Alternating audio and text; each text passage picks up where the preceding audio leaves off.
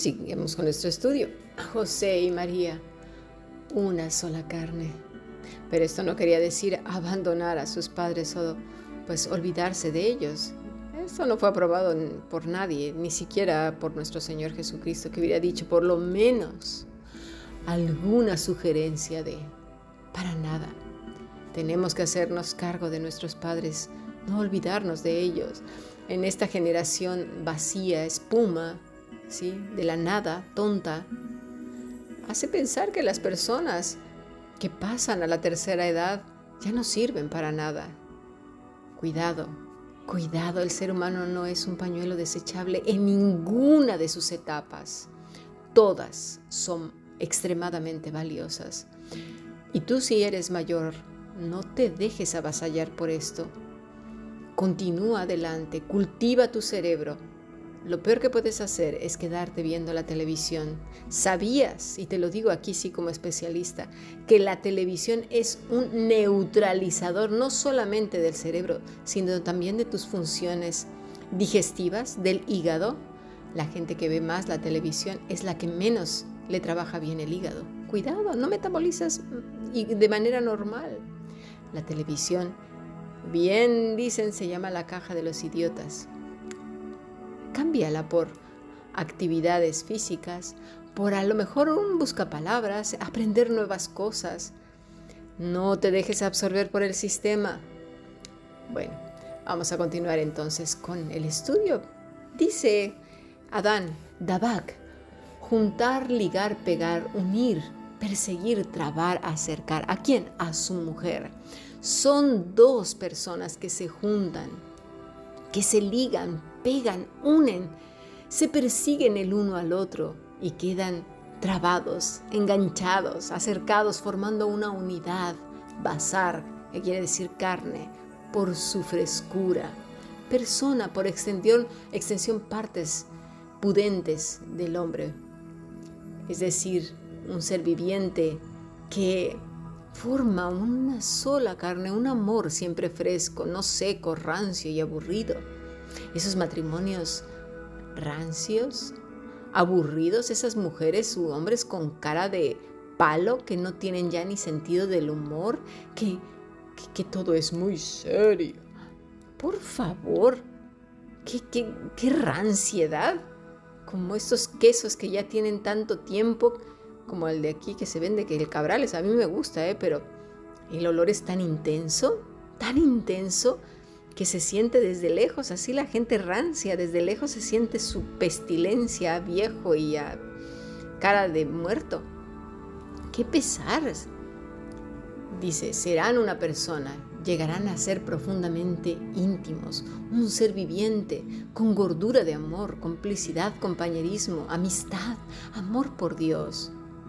Esto es lo que tenía José en su corazón cuestiones demasiado serias y profundas, pero no serias en el sentido de cara de palo y de muerto fresco, no, no, no, serias en cuanto a que son de vida o muerte. María era su esposa, el niño era el hijo de Dios, pero también era su hijito. Él era el padre de familia, aquel que cuidaría de ambos. José fue un hombre comprometido. Él protegió a su esposa, ¿Cuántos hombres resentidos dejan desprotegidas a sus familias? Con tal de no volver a casa se quedan todo el día en el trabajo. Ahora bien, algunas mujeres sí que es verdad que pierden el control y están siempre histéricas, deprimidas, tirándose de los pelos, pero por algo será. Quizás necesiten hablar y dividir bien la faena el trabajo de la mujer cuando está siempre en casa es arduo y no tiene vacaciones, ni días de descanso, ni horas de descanso. Todo el día es trabajo. No seamos egoístas. Bien pudo haberlos dejado en el pueblo, pero no le importó las incomodidades. Sabría que tendría sus complicaciones y que el bebé podría bien hacer en ese viaje, pero él sabía lo que era ser cabeza de familia. No tuvieron discusiones en cuanto al nombre. Ambos sabían lo que habían de hacer. Cuando ambos obedecen a Dios, no hay discusión. No se sobrepone uno sobre otro. El Señor está por encima de los dos. No hay de que, ay no, en mi familia se hicieran las cosas así, no, pues en la mía sí, es que yo aprendí esto y que no sé qué. No, están formando una nueva familia, poniéndose de acuerdo. Pero en este caso, José y María tenían muy claro lo que Dios había dicho. ¿Sí? Y también que esta nueva familia la había formado Dios. No era idea de ellos. Y tú dirás, ay no, pero estaban comprometidos desde antes. Sí, pero ocurrió un evento que bien pudo haber destruido ese hogar. ¿Te fijas? Cuando las prioridades están en su correcto lugar, Dios bendice ese hogar. Entonces, ya hemos visto que la nueva familia no olvida ni rechaza ni se desobliga de los padres. Jesús llama la atención de aquellos que se les ocurre abandonar a, sus papás y que estos les sean carga a otras familiares o a la iglesia. Seamos cuidadosos de llamarnos cristianos y tener a nuestros padres olvidados. No vaya a ser que ganemos una seria reprimenda del Señor y luego nos estemos comparando con Job y con Pablo y peor aún con nuestro Señor Jesucristo diciendo que es una prueba, cuando en realidad es una senda corrección de parte de Dios. Y nos ganemos doble corrección. Una por faltar a nuestros padres y dos por levantar falsos. ¿Y a quién? A Dios. Debemos observar más nuestra vida y no la de otros. Dice Adán, y serán uno, Ekhad, uno único, unir. Esta complicidad que puede haber en el matrimonio, una amistad, armonía que nadie puede romper. Que Cristo sea la lazada, como en una trenza, ¿verdad? Estas de tres, que Él mismo une y que nadie puede romper. Lamentablemente, las corrientes de este mundo están destrozando hogares de una manera avasalladora, porque en un extremo está el liberalismo espumoso, sin contenido, sin razón, carente de lógica, ciencia y consistencia, despersonalizado, sincretista, místico, loco. Y en el otro extremo están los religiosos, están los carismáticos, los, estos eh, que, dicen cada tontería de, la prosperidad y no sé qué, donde todo es el demonio, todo es Satanás, todo, en todos lados hay demonios, el mundo, el pecado, el que quieren casi vivir en el espacio sideral. Pero, ¿y si se encuentran un demonio ahí? Bueno, en Plutón. ¡Ay! ¿Y qué tal si también está ahí? Oh, ¿qué vamos a hacer? la locura religiosa, donde todo está prohibido, hasta respirar porque hay aires con demonios y el infierno, hombres y mujeres rancios, gritones, machos cabríos, o mejor dicho, machos cabritos, que mejor les fuera arrepentirse pronto porque cuando el Señor les pida cuentas no sabrán ni dónde meter la cabeza. Gente avariciosa que se escuda tanto en Dios, ¿sí? cuando realmente sus intereses son los que quieren ser suplidos, egoístas, malos hombres y mujeres, perversos que juzgan a otros por el vestir y el comer y, todas esas cosas que ya Pablo nos dice en Colosenses. Es así que la cuerda se tensa tanto que la gente indocta se muere de confusión, no sabe qué escuchar. Pero yo les digo desde aquí, no, no escuchen a nadie, incluso a mí si no quieren. Corran a la escritura y lean con cuidado, sin prisa, con atención, con un corazón dispuesto a ser enseñado por Cristo. Dice la escritura, cumplieron José y María. ¿Con quién? Con Dios. Cumplieron el uno para con el otro y para con su pequeño hijo. ¿Te fijas el ejemplo que nos dan como familia?